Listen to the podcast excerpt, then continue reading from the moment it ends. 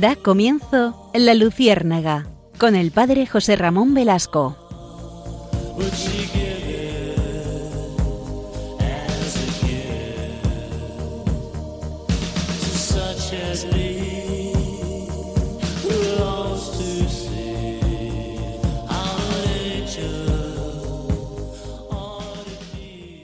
Corría el año 820.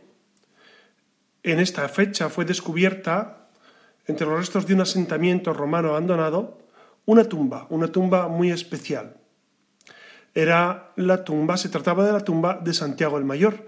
Fue descubierta en Galicia, cuenta la tradición, y sobre ella se construyó un templo que fue ampliado en los siglos, en los siglos siguientes hasta convertirse en la actual catedral. La actual catedral, como saben ustedes, es románica. El culto al apóstol se extendió pronto entre los cristianos peninsulares y fue proclamado por Alfonso II como patrón del reino de Asturias.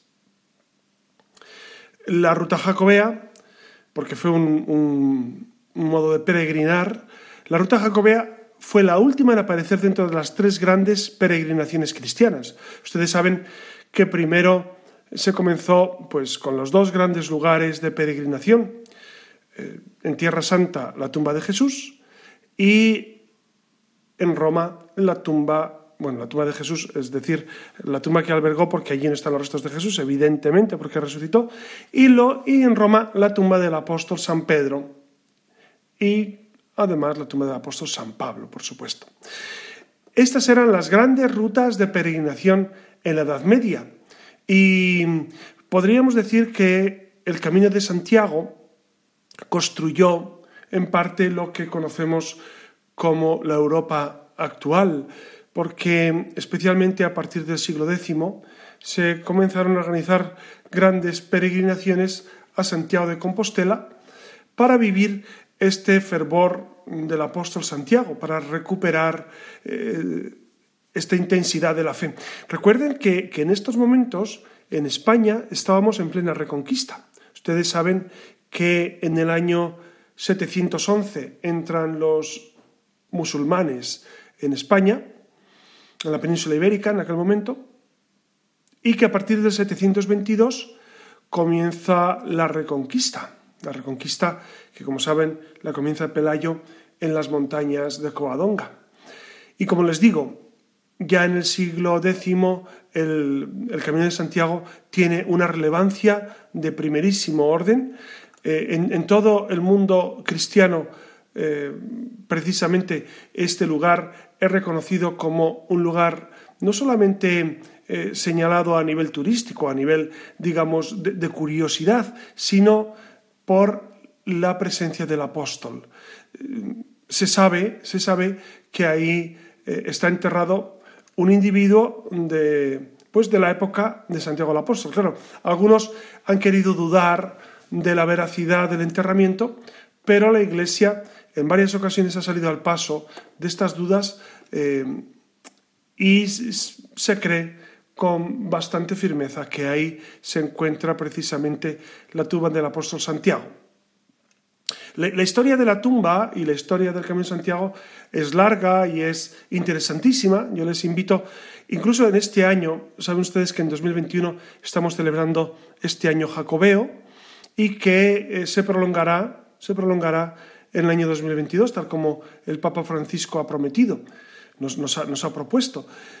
Nosotros ahora vivimos esta realidad, quizá por la pandemia eh, sea una peregrinación más complicada que en otras ocasiones. Veremos, veremos porque ahora estamos eh, apenas empezando el mes de febrero y, no sabemos lo que nos deparará este año, pero eh, suponemos que en verano se podrá, se podrá peregrinar. Actualmente ya existe la posibilidad de la peregrinación, como saben, siempre con las medidas requeridas, pero existe. Si les parece, vamos a hablar no solamente de esta realidad del Camino de Santiago, sino de las indulgencias, porque muchas personas, a ustedes se lo habrán dicho y a mí también, peregrinan a Santiago o peregrinar a Roma, etcétera, etcétera, para ganar la indulgencia plenaria. Y entonces vamos a ver eh, en este año santo qué es la indulgencia, cómo se, lucra, no se dice se gana, a nivel teológico la palabra ganar eh, no, no se usa, sino lucrar, cómo se lucra la indulgencia plenaria, qué requisitos son necesarios, si realmente existe esa posibilidad o no, Claro, porque aquí hay un tema teológico de primerísimo orden, como vamos a ver, y un tema, eh, como verán ustedes, eh, digamos que es necesario dilucidar, que es necesario aclarar, porque la doctrina de las indulgencias eh, hay que ponerla en el contexto en el que la Iglesia lo propone. Porque muchos me dicen, y ustedes seguramente también les han dicho, bueno, es que es muy fácil para los católicos pecar mucho y luego ganar una indulgencia y ya te vas al cielo derecho. Bueno, ese digamos que es el concepto mm, vulgar de la indulgencia, pero hay un concepto teológico profundo que si les parece vamos a, mm, vamos a indagar, vamos a, introducirnos en ello para dilucidar qué es la indulgencia, cómo se lucra, qué consecuencias tiene en nuestra vida, etc. Y comenzamos. La doctrina de la indulgencia es un concepto de la teología católica pues muy ligado al concepto de pecado, de penitencia, de remisión y de purgatorio, por supuesto. Eh, es verdad que algunos católicos me dicen, pues es que el purgatorio eh, es complicado de entender, otros me dicen, es que no existe. Bueno, eh, estamos absolutamente en contra de esa concepción. Por supuesto que existe cielo, infierno y purgatorio. Como, como estados del alma post-mortem, es decir, como situaciones en las que el alma se encuentra, el alma y posteriormente, eh, sobre todo el cielo y infierno, en la resurrección de los muertos, pues eh, se vivirá esa realidad, esa realidad. No olviden que al final nuestros cuerpos resucitan y que eternamente seremos cuerpo y alma y que eternamente o bien viviremos con Dios en la visión beatífica, en, en el cielo, o bien eh, los condenados permanecerán eternamente sin Dios en cuerpo y alma, tal como dice la doctrina de la Iglesia. En su formulación actual, la doctrina de las indulgencias consiste en que ciertas consecuencias del pecado, como la pena temporal del mismo, pueden ser objeto de una remisión o indulgencia. Es decir, se puede perdonar incluso la pena temporal. Ustedes saben, yo le pongo a los niños este ejemplo, verán, cuando uno peca gravemente, en el alma queda ese pecado eh, marcado. Esto es como si en una tabla clavamos una serie de clavos y cada clavo sería pues uno de los pecados mortales que hemos cometido. Con la confesión, es decir, con la petición de perdón a Dios a través del sacerdote, se perdonan esos pecados, se sacan los clavos de esa madera, de esa tabla. Pero queda la marca en la tabla, queda el hueco, queda la holladura del clavo. ¿Y cómo se resana esa tabla? Pues precisamente con eh, pues una pena temporal que, que Dios nos propone no solamente en esta vida, sino también en la otra con el purgatorio. El purgatorio es ni más ni menos que reparar, reparar ese alma que, muriendo en gracia, no está dotado de esa pureza para entrar en la visión beatífica. Entonces, ¿la indulgencia qué sería? Sería eh, eliminar de esa tabla, y sigo con el ejemplo, todo el resquicio que dejó el pecado. Todas las huellas del pecado quedan eliminadas y por lo tanto queda impoluta nuestra alma y, por consiguiente puede entrar en la visión beatífica directamente. ¿no? Entonces, digamos, a nivel teológico, es la remisión de la pena temporal por nuestros pecados. Es verdad que esto se vive desde el cristianismo antiguo y eh, aunque su formulación ha evolucionado, pues tenemos que recordar que el fondo de la cuestión no ha cambiado en absoluto, en absoluto. Fíjense que los primeros antecedentes de la práctica de las indulgencias se remontan al siglo III. En el cristianismo antiguo, la penitencia impuesta a los pecados confesados era severa, se ponían penitencias muy duras y la correspondiente a los pecados considerados especialmente graves, como la apostasía o el homicidio, además era pública, es decir, públicamente era necesario eh, esa, remisión de los pecados, el de apostasía y el de homicidio. Posteriormente, claro, dense cuenta que la Iglesia ha vivido de esa etapa germinal, embrionaria, que fueron pues, el siglo I y el segundo fundamentalmente. Después en el siglo III, IV, etc., se fue ampliando el espectro, cada vez éramos más los cristianos y entonces las medidas de la Iglesia se iban acomodando a esas necesidades del pueblo. Por eso, cuando la gente dice, es que en el siglo I se vivía de otra manera, por supuesto, porque la Iglesia veía necesario vivirlo de otra manera. Pero el fondo de la cuestión no ha variado. Esto es lo grande de la Iglesia Católica. Durante 20 siglos no hemos variado, 21 ya, no hemos variado en absoluto el fondo de la fe. Lo que es pecado eh, lo es ahora y lo era en el siglo I, y lo que es remisión de los pecados es idéntico ahora y en el siglo I, porque Dios no cambia, Dios no, se muda, Dios no, no se adecua eh, en el sentido de perdonar más o menos, de remitir más o menos los pecados, dependiendo si es el siglo I o el siglo XXI. Repito, lo que era pecado en el siglo I y lo que merecía una reprobación en el siglo I sigue siendo pecado actualmente. Pero la Iglesia, como buena madre y con su pedagogía, va explicando, adecuando esas normas a las circunstancias. Ya en el siglo VIII, a nivel de, la Iglesia Universal, los obispos comenzaron a reducir la dudación o la gravedad de las penas impuestas. Se dieron cuenta que no era necesario esas penas que, eran a veces de peregrinar o de que públicamente eh, eran amonestados o tenían que hacer penitencia pública, etcétera, etcétera, en algunas ocasiones. ¿no? Entonces, eso se fue transformando y, y, se, suprimía o se, eh, digamos, se cambiaba por algunas mortificaciones, por algunos ayunos, etcétera, etcétera. En el siglo XI aparecen por primera vez las indulgencias generales por la remisión de penas temporales otorgados por el Papa o los obispos, etc. Ya en el siglo XII la práctica recibe una primera definición jurídica este, esta práctica de la remisión de los pecados temporales, es decir, jurídicamente ya hay una institucionalización y la indulgencia se obtiene eh, en contrapartida de un acto de piedad, que es, que es el origen, fíjense, de, los caminos que se hacían tanto a Roma, los romeros, los romeros peregrinaban a Roma, y los, eh, el peregrinaje jacobeo, que era a Santiago. Entonces, estas dos peregrinaciones vienen a ser modos de remitir los pecados, la pena temporal por los pecados, ¿no?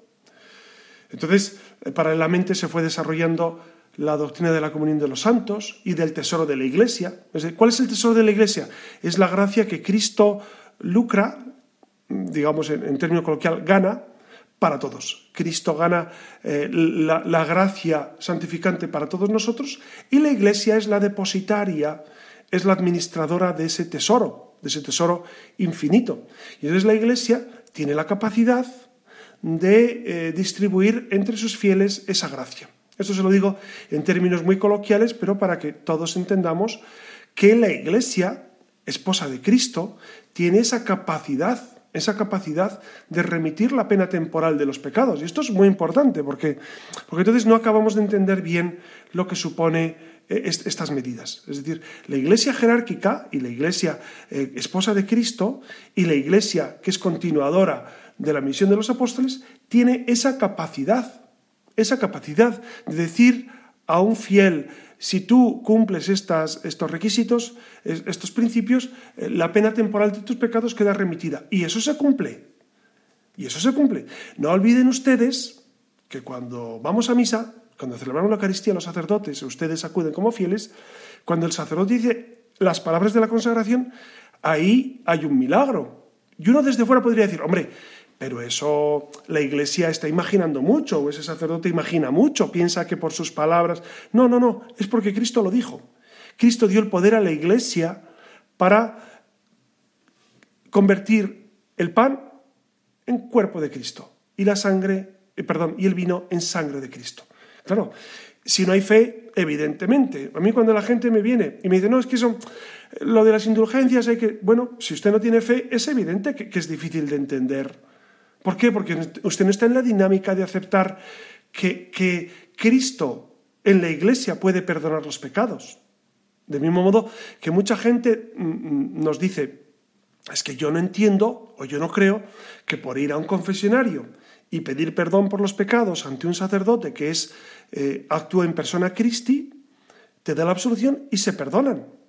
Claro, pero eso es lo que ha dicho Cristo y lo que ha dicho la Iglesia. Entonces, nosotros nos fiamos plenamente de esa palabra de Cristo que está en la Sagrada Escritura y de lo que la Iglesia ha propuesto durante todos estos tiempos. Es verdad que, eh, que en algunos casos ha podido haber abusos, porque la gente también nos plantea, bueno, pero es que a veces se podían vender bulas o, o, vender de alguna manera eh, certificados para decir que tú estabas arrepentido o que tú habías hecho una donación a la iglesia y que no sé, ya se perdonaba la pena temporal. Vamos a ver, esto hay que encuadrarlo bien, porque esto a Lutero le escandalizó y a muchos le escandalizó en el siglo XVI y le sigue escandalizando hoy. La limosna, la limosna purifica el corazón, evidentemente. La limosna hecha con amor todo lo que hagamos, el ayuno hecho con amor, el sacrificio hecho con amor, la caridad hecha con amor, por supuesto que purifica el corazón. Entonces es evidente, es evidente que eh, si la Iglesia dice, si usted hace estos, estos eh, eh, no sé, cómo decirlo, requisitos, podríamos hablar, si usted cumple con estas cuestiones que nosotros proponemos y usted tiene el sincero deseo de no volver a pecar, se le perdona la pena temporal o la pena total de, sus pecados. Esto la Iglesia lo puede hacer. La Iglesia lo puede hacer y lo propone. Siempre, y eso lo veremos al final, con el requisito de que usted realmente tenga auténtico dolor por sus pecados y la intención de no volver a pecar, que esto es lo más importante. esto es lo más importante, ¿no? Vamos a detenernos en este momento, vamos a tener un momento de de un intervalo musical y enseguida volvemos con esta reflexión sobre las indulgencias. Somos de Dios,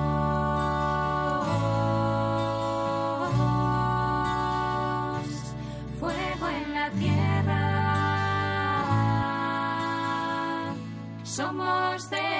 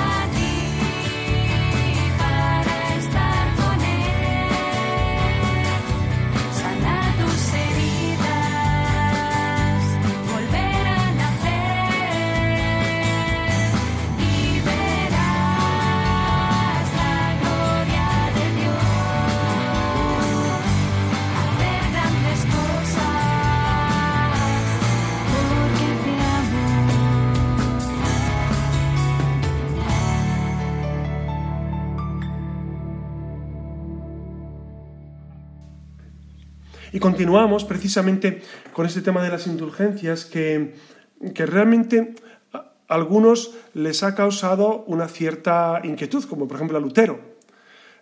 Porque eh, incluso eh, antes que a Lutero, ya John Wycliffe eh, denunció estas prácticas, o Jan Hus. Esto estamos hablando del siglo, de final del siglo XIV, el siglo XV, ¿no? que cuestionaban estos abusos. Evidentemente puede haber abusos, pero, pero se trata de que no exista esta posibilidad de abusar, sino que sea un gesto hecho desde el amor, ¿no? Lutero, como les decía, atacó este principio mismo en sus, en sus famosas 95 tesis de Wittenberg. Eh, él decía que solo Dios puede justificar a los pecadores, lo cual es verdad siempre y cuando tengamos en cuenta que Dios ha fundado la Iglesia y que la Iglesia tiene el poder, el poder dado por Cristo, ¿no? Por eso Lutero combate tanto las indulgencias por las almas en el purgatorio, igualmente las indulgencias por los vivos, ¿no? Es decir, él, él dice que la oración por los vivos tampoco tiene sentido, dice Lutero. Dice, en el primer caso, rezar por los muertos o, encomendar a los muertos una, una, una indulgencia plenaria, eh, no se encuentran eh, en, en decretos canónicos, dice que es una invención de la Iglesia.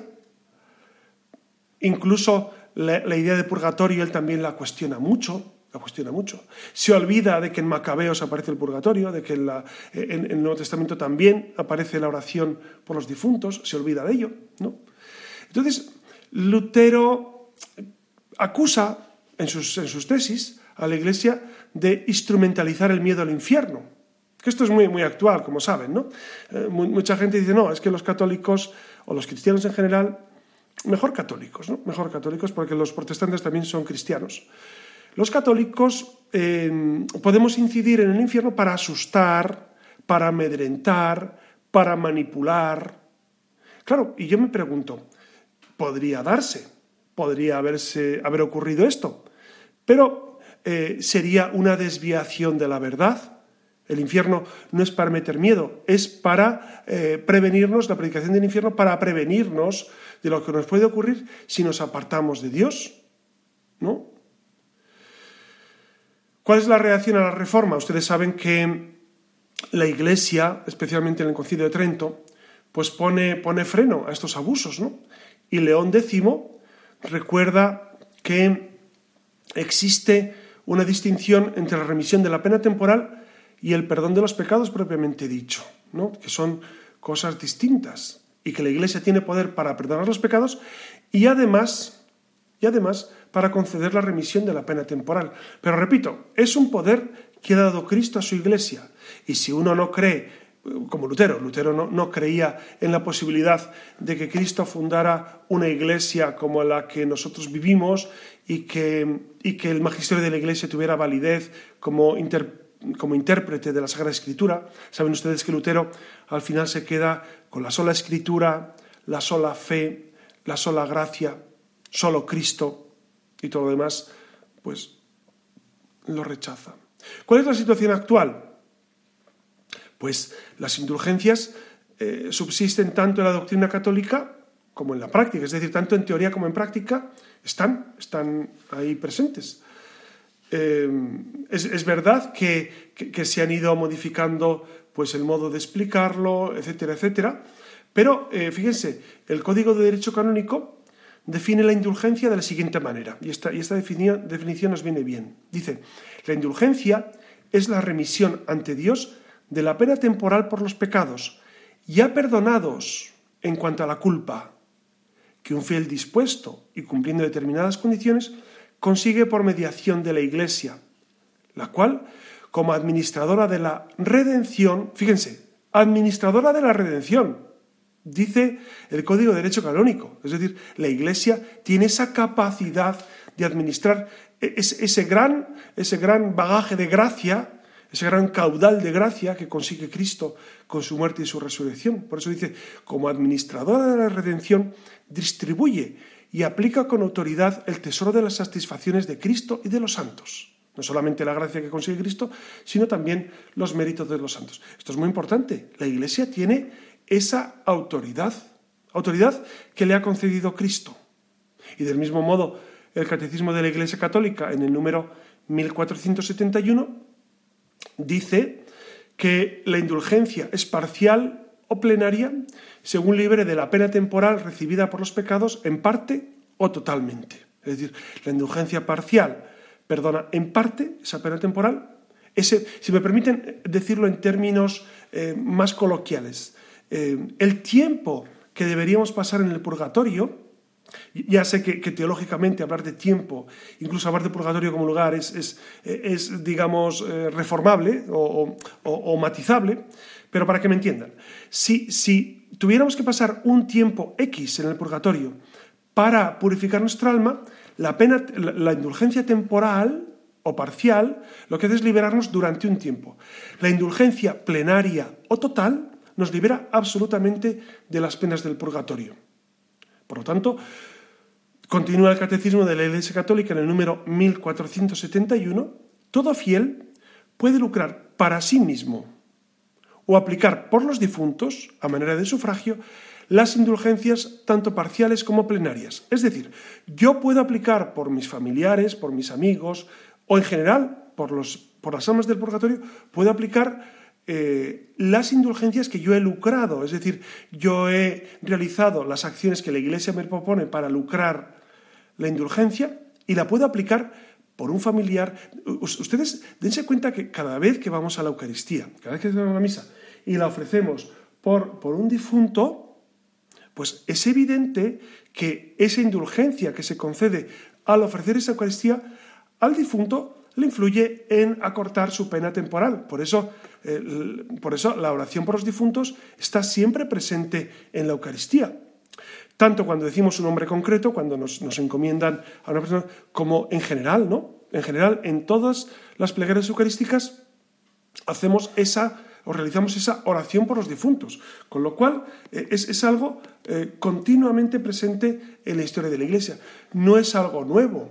Algunos dicen, no, pero es que durante muchos años, y es verdad que, ha habido, sobre todo después del concilio, durante una época, todo esto de las indulgencias estuvo como eh, apartado, como olvidado, no se hablaba en, mucho, ni, ni siquiera en ámbitos teológicos, porque había a veces una cierta rémora cierto prejuicio pues para hablar de, del tema del purgatorio.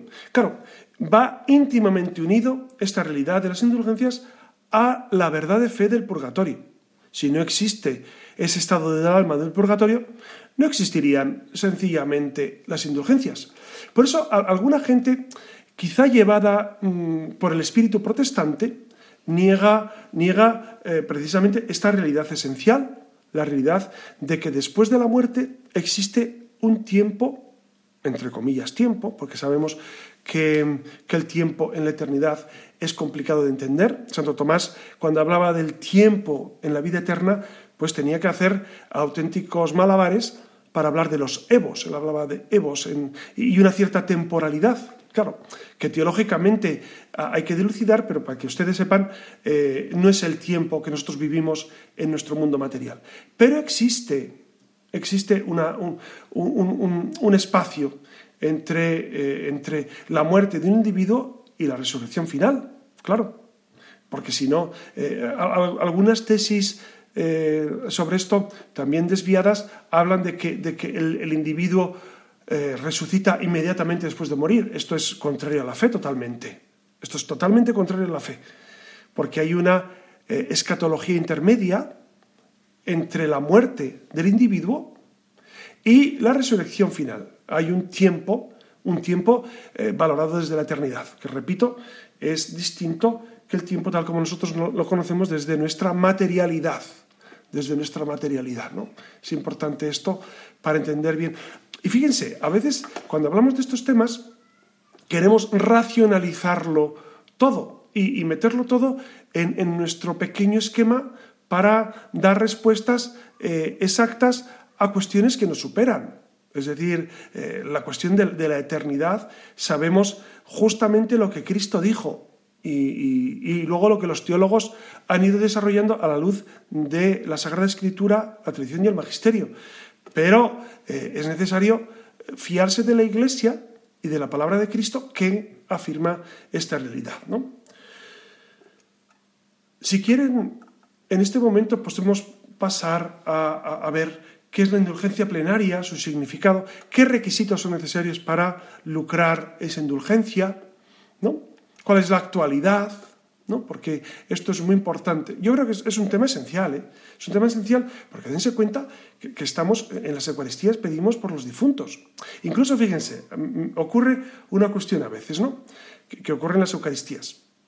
Hay gente que dice, no, padre, usted tiene que nombrar muchas veces al difunto en la misa para que tenga eficacia. No, en absoluto, en absoluto. Con que en la mente del sacerdote esté presente la persona por la cual queremos rezar, es suficiente. Es verdad que, que incluso en el ritual se nos propone decir siempre el nombre, porque, porque precisamente, tanto para el sacerdote como para los fieles, eh, es un modo de tener más presente a esa persona. Pero yo digo a la gente, Dios es súper inteligente. Y si el sacerdote desde el inicio tiene en mente eh, precisamente ofrecer esa Eucaristía por un individuo concreto, no se preocupen, que esa Eucaristía se aplica a ese alma. No se preocupen, porque Dios es infinitamente sabio. Pero es verdad que nombramos al difunto eh, en varios momentos de la misa precisamente para, para que nos ayude a rezar por él. ¿no? Bueno, pues si me permiten, vamos a tener un pequeño intermedio musical y enseguida nos introducimos con, eh, con los requisitos, los requisitos para lucrar esa indulgencia, tanto parcial como plenaria. Mi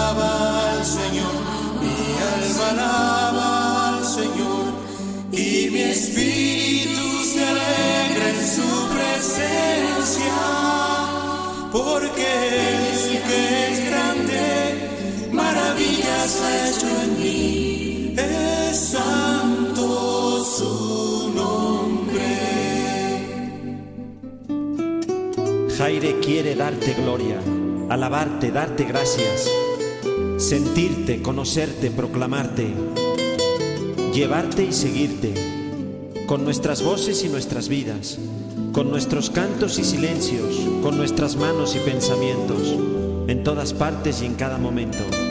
Mi alma te alaba, Señor.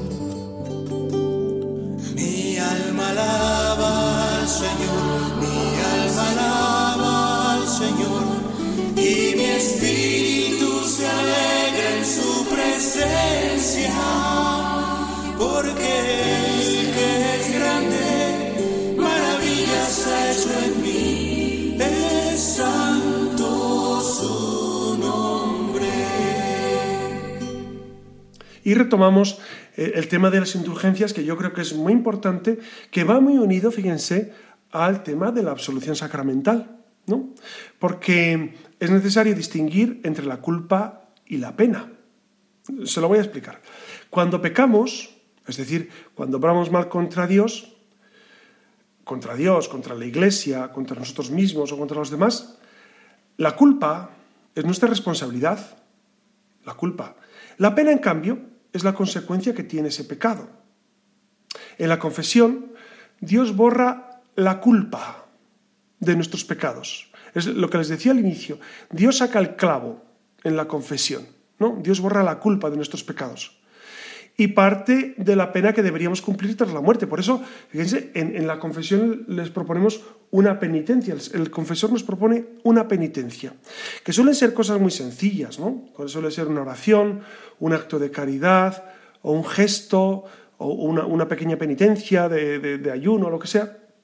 Son gestos que de alguna manera borra la culpa de nuestros pecados y la pena en cierto modo.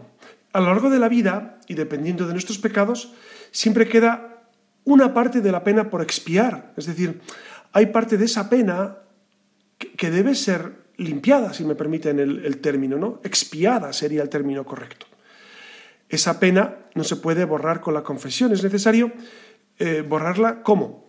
Pues con la penitencia, con el amor que ponemos en la penitencia, con las obras de caridad, con, el dinero que damos a los pobres, con, ese diezmo que muchos de ustedes dan a, los más, a la iglesia, la ayuda a la iglesia en sus necesidades, etcétera, etcétera. Todo eso hace que la pena se vaya eh, purificando, se vaya expiando. Si morimos y esa pena todavía no ha sido del todo purificada, claro, esto no lo podemos saber, porque ¿quién sabe cómo está un alma? Solo Dios. Pero es verdad que si esa pena no ha sido del todo purificada, entonces después de la muerte tendremos un tiempo de purificación en el purgatorio. ¿Cómo se gana la indulgencia plenaria?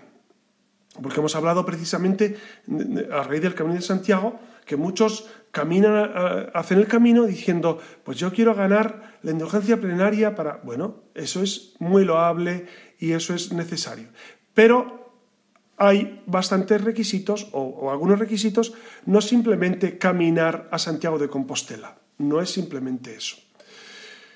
Se puede, primero, se puede recibir una indulgencia plenaria al día, una al día, una al día se puede recibir y aplicarla o bien por tu alma o bien por un difunto, por un difunto que es, que es cercano o que es eh, eh, desconocido por ti, pero tú quieres aplicarla por él. Por eso rezamos también por las almas del purgatorio. Lo primero, primer requisito, y este es el más importante, tener la disposición interior de un desapego total del pecado, incluso venial. Repito, porque aquí está el quid de la cuestión. La gente dice, es que es muy fácil conseguir la indulgencia plenaria. No tan fácil. No tan fácil, porque es necesario primero tener la disposición interior de un desapego total del pecado incluso del venial, no solamente del mortal, sino desapego del... Es decir, sincero deseo de no volver a cometerlo. Eso se refiere con desapego total del pecado. Entonces uno dice, no, pues yo, bueno, yo peco, me confieso, pero ya sé que voy a seguir pecando venialmente, pues ahí no hay desapego del, del pecado. Entonces no se lucra la indulgencia. Esto es muy, este primer punto yo creo que es el más importante es el más importante de todos. ¿Por qué? Porque realmente ahí se ve la disposición del alma. Se ve cómo el alma está dispuesto a amar a Dios. Y, y, al final, si me permiten, ¿cuál es el requisito esencial para que el alma se purifique? Un acto sincero de amor a Dios. Un acto sincero y total de amor a Dios. San Juan de la Cruz lo decía. Un acto intenso vale más que mil remisos. Es decir, un acto intenso de amor te puede librar del pecado, perdón, de, la pena del purgatorio. Es evidente. Si es un acto de amor total a Dios, con un desapego total del pecado, pues por supuesto que te libera de, la pena del purgatorio. Segundo aspecto interesante, o importante, o necesario. Segundo aspecto es recibir el sacramento de la confesión, o 20 días antes o 20 días después de haber peregrinado. El tercero, comulgar recibir a Jesucristo, eh, que es una demostración de un renovado compromiso con Jesús. ¿no? Es- entonces, fíjense que, que- para conseguir la indulgencia no solamente hay que tener ese desapego, sino confesarse y además eh, comulgar, recibir a Jesucristo. Y también orar por las intenciones del Papa, rezando con devoción alguna oración especial. Entonces, eh, además de, de- de esa peregrinación, pues todos estos requisitos, ¿no? Eh, incluso, fíjense, el Papa, el Papa Francisco ha concedido el- el- en algunas ocasiones el hecho de que, de que, eh, como durante la pandemia no hemos podido peregrinar a muchos sitios, que uno desde casa, sin peregrinar, cumpliendo estos requisitos, puede lucrar la indulgencia plenaria. El Papa lo ha concedido en algunas, en algunas circunstancias especiales. O sea que quiero con esto decir que la Iglesia al final es la depositaria y es la que tiene esa potestad, en concreto el Papa, para distribuir la gracia. También ustedes saben que la Iglesia permite a los católicos ganar la indulgencia plenaria para otros, no solamente para uno mismo. Y esto, eh, claro, aquí está todo el tema de la comunión de los santos, ¿no? Es decir, los que vivimos en gracia eh, estamos en íntima comunión, en íntima comunión unos con otros.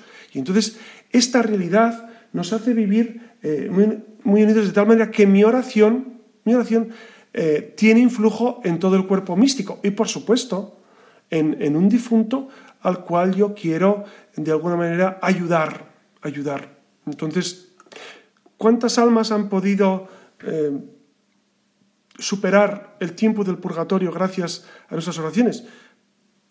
Pues los santos dicen que muchas, muchas, ¿no? Y la Iglesia durante 20 siglos también. Es decir, la oración por los difuntos es evidente que es eficaz. Por eso es necesario eh, estar continuamente, eh, eso, teniendo en nuestra mente a los difuntos, a las almas del purgatorio en general, ¿no? A las almas del purgatorio.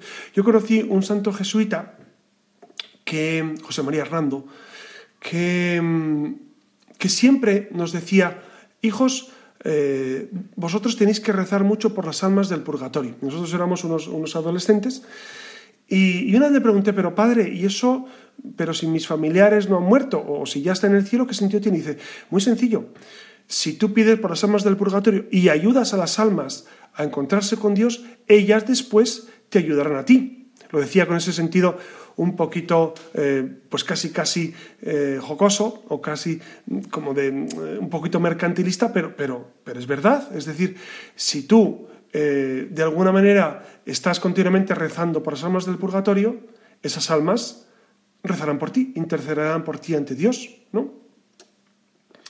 Les decía antes que durante esta pandemia del, coronavirus, el Santo Padre Francisco anunció el 20 de marzo tres indulgencias plenarias especiales para las personas infectadas de COVID-19, para quien las cuides, todos los que cuidan a esas personas, familiares, enfermeros, etcétera, todo el personal médico está incluido y para todos los que recen por ellos hay indulgencia plenaria, siempre y cuando se cumplan el resto de los requisitos, ¿no? La penitencia apostólica también eh, recuerda que en, en ocasiones eh, pues, eh, se, ha visto la necesidad de dar pues esa, esa, absolución general en algunas circunstancias de emergencia sanitaria, ¿no? Y, y por lo tanto se, podría, se podría lucrar incluso a indulgencia plenaria aún habiendo recibido esa absolución colectiva que se ha podido dar, por ejemplo, en algunos lugares donde no se podido confesar individualmente a las personas, etcétera, etcétera. Estos son casos muy extremos, pero fíjense cómo la Iglesia, incluso en, casos eh, radicalmente mm, inusuales, como los que estamos viviendo, ¿no? Pues la Iglesia, que es madre y maestra, eh, ofrece, ofrece esta indulgencia plenaria no simplemente peregrinando a Santiago, sino eh, de muchas otras maneras, ¿no? Siempre y cuando se, se, cumplan los requisitos que les he dicho. ¿no? Una segunda, un segundo modo de indulgencia plenaria está disponible eh, para todos los fieles durante esta pandemia, que es eh, pues precisamente eh, las mismas condiciones que, que hemos dicho, pues la necesidad de, de arrepentirse de sus pecados, etc. Pero los que están viviendo esta realidad, esta segunda este segundo modo se puede obtener por quienes piden a Dios por el fin de la pandemia, ¿no? Los que rezan, los que ofrecen una visita al Santísimo Sacramento, los que asisten a la docena eucarística, los que leen las escrituras durante al menos media hora, los que rezan el Santo Rosario, etcétera, etcétera. Entonces son modos también de conseguir esa indulgencia plenaria. Como ven, eh, en este tiempo de pandemia, eh, el Santo Padre ha querido implementar pues estos modos de, no solamente para el que sufre eh, esta pandemia, sino para el que reza por los enfermos de la pandemia, ¿no? Entonces, eh, son, son caminos que la Iglesia va abriendo precisamente para consolar, consolar a los que están pasando estas dificultades. Como ven, el tema de las indulgencias es un tema mm, de rabiosa actualidad. ¿Por qué? Porque necesitamos más que nunca la misericordia del Señor y porque es necesario vivir unidos a Jesucristo. Es, es un medio que tenemos fascinante para, para encontrarnos con Dios. Y da mucha paz, da mucha paz saber que eh, si has cumplido con esos requisitos que la Iglesia te propone, pues tu pena temporal ha sido redimida, ha sido resanada, ha sido expiada y que por lo tanto, si falleces, eh, vas directamente al cielo. Esto, claro, no son matemáticas, porque la gente, o podemos pensar que, se junta un poco la matemática con la misericordia. Y, y- y no es bueno pensar así. Es simplemente que la Iglesia, repito esta idea porque me parece esencial, la Iglesia es depositaria, depositaria de esos méritos de la redención de Cristo, es administradora de esa gracia que, lucrada por Cristo y los santos, y en esa virtud la Iglesia puede disponer esa distribución a los fieles de esa gracia. Para eso estamos.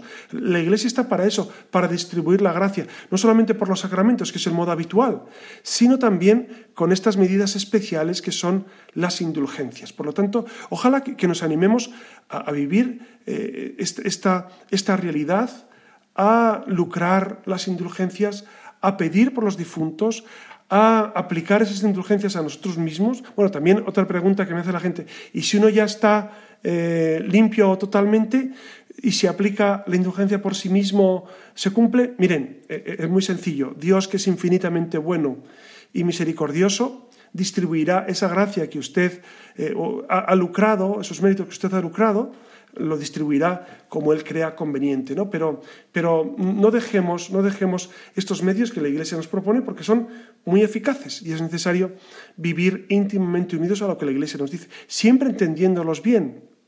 Yo quisiera recalcar que no se compra la vida de la gracia, no se compra la expiación de los pecados, no se compra, no se compra la remisión de la pena temporal, no.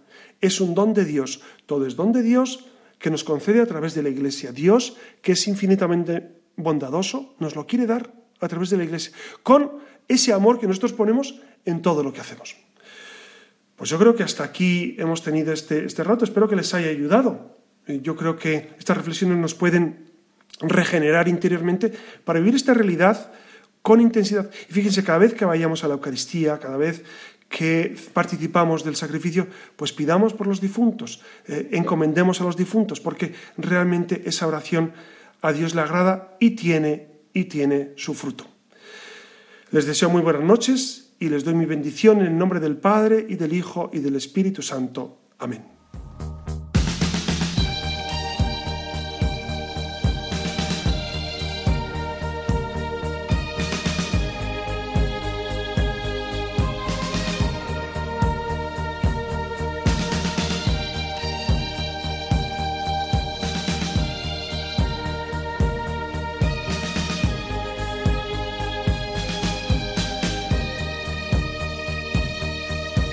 Han escuchado en Radio María La Luciérnaga con el padre José Ramón Velasco.